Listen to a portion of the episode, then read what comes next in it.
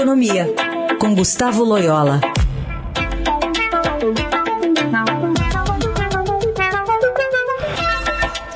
Oi, Loyola, bom dia. Bom dia.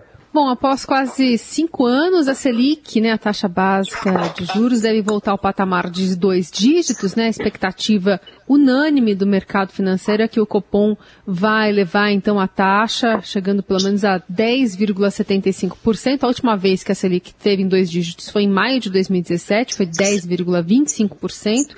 Agora, tá claro também que é, haverá uma sinalização de que haverá uma nova alta tão grande, na mesma magnitude também, em março, ou ela deve diminuir no ritmo do aperto? Qual que é a expectativa para logo mais? É, eu, eu acho que, assim, a nossa, na nossa previsão lá na Tendências Consultoria, né, é, nós acreditamos que a alta vai se desacelerar é, a partir da, da não da próxima reunião, mas da, da reunião seguinte, né?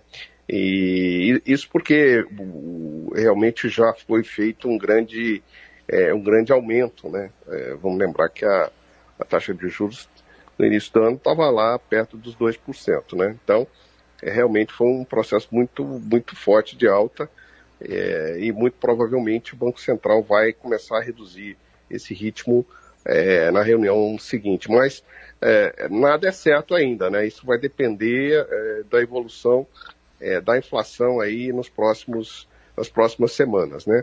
Mas é, é, esse é, é, a nossa, vamos dizer, esse é o nosso cenário, né? Mais provável. Loela, até que ponto dá para esticar a corda ainda dos do juros? Até que ponto pode dar certo ainda, porque a gente não está vendo né, uma, uma redução da inflação? Bom, Heisen, é, eu acho que o Banco Central ele pode continuar aumentando os juros é, até onde for necessário, né? Eu acho que não tem nada que impeça isso, é, mas é, a gente já, já percebe alguns sinais aí de que é, a economia está se é, arrefecendo um pouco, né? E, e, que, e que as pressões inflacionárias podem recuar. Outra notícia que é, que é alvissareira para a inflação é o comportamento da taxa de câmbio, né? Ela tem ficado é, em níveis mais baixos nas últimas semanas. Então, isso, isso também contém aí o repasse de é, preços é, mais altos aí de commodities e de alimentos é, para a inflação e isso pode contribuir aí também para a queda é, da, das taxas né, inflacionárias.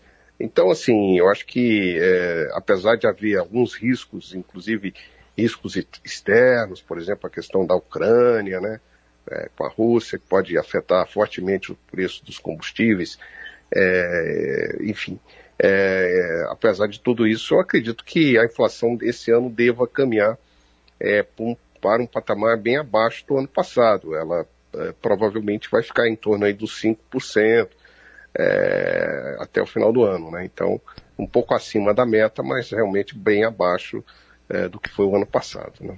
Então, na verdade, esse comportamento aí do, do Copom pode demonstrar um, um, um colchão de segurança ali, né, para amortizar qualquer tipo também de, de sobressalto, apesar da, da inflação projetada para esse ano ser menor, né?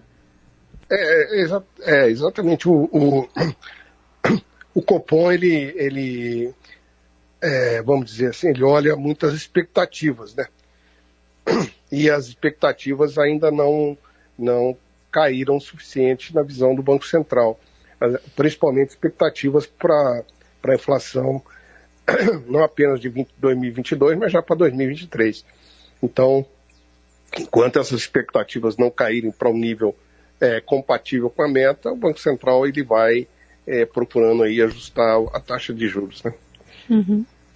Muito bem, esse é Gustavo Loyola, volta na semana que vem aqui a conversar conosco. Obrigada, boa semana. Boa semana a todos.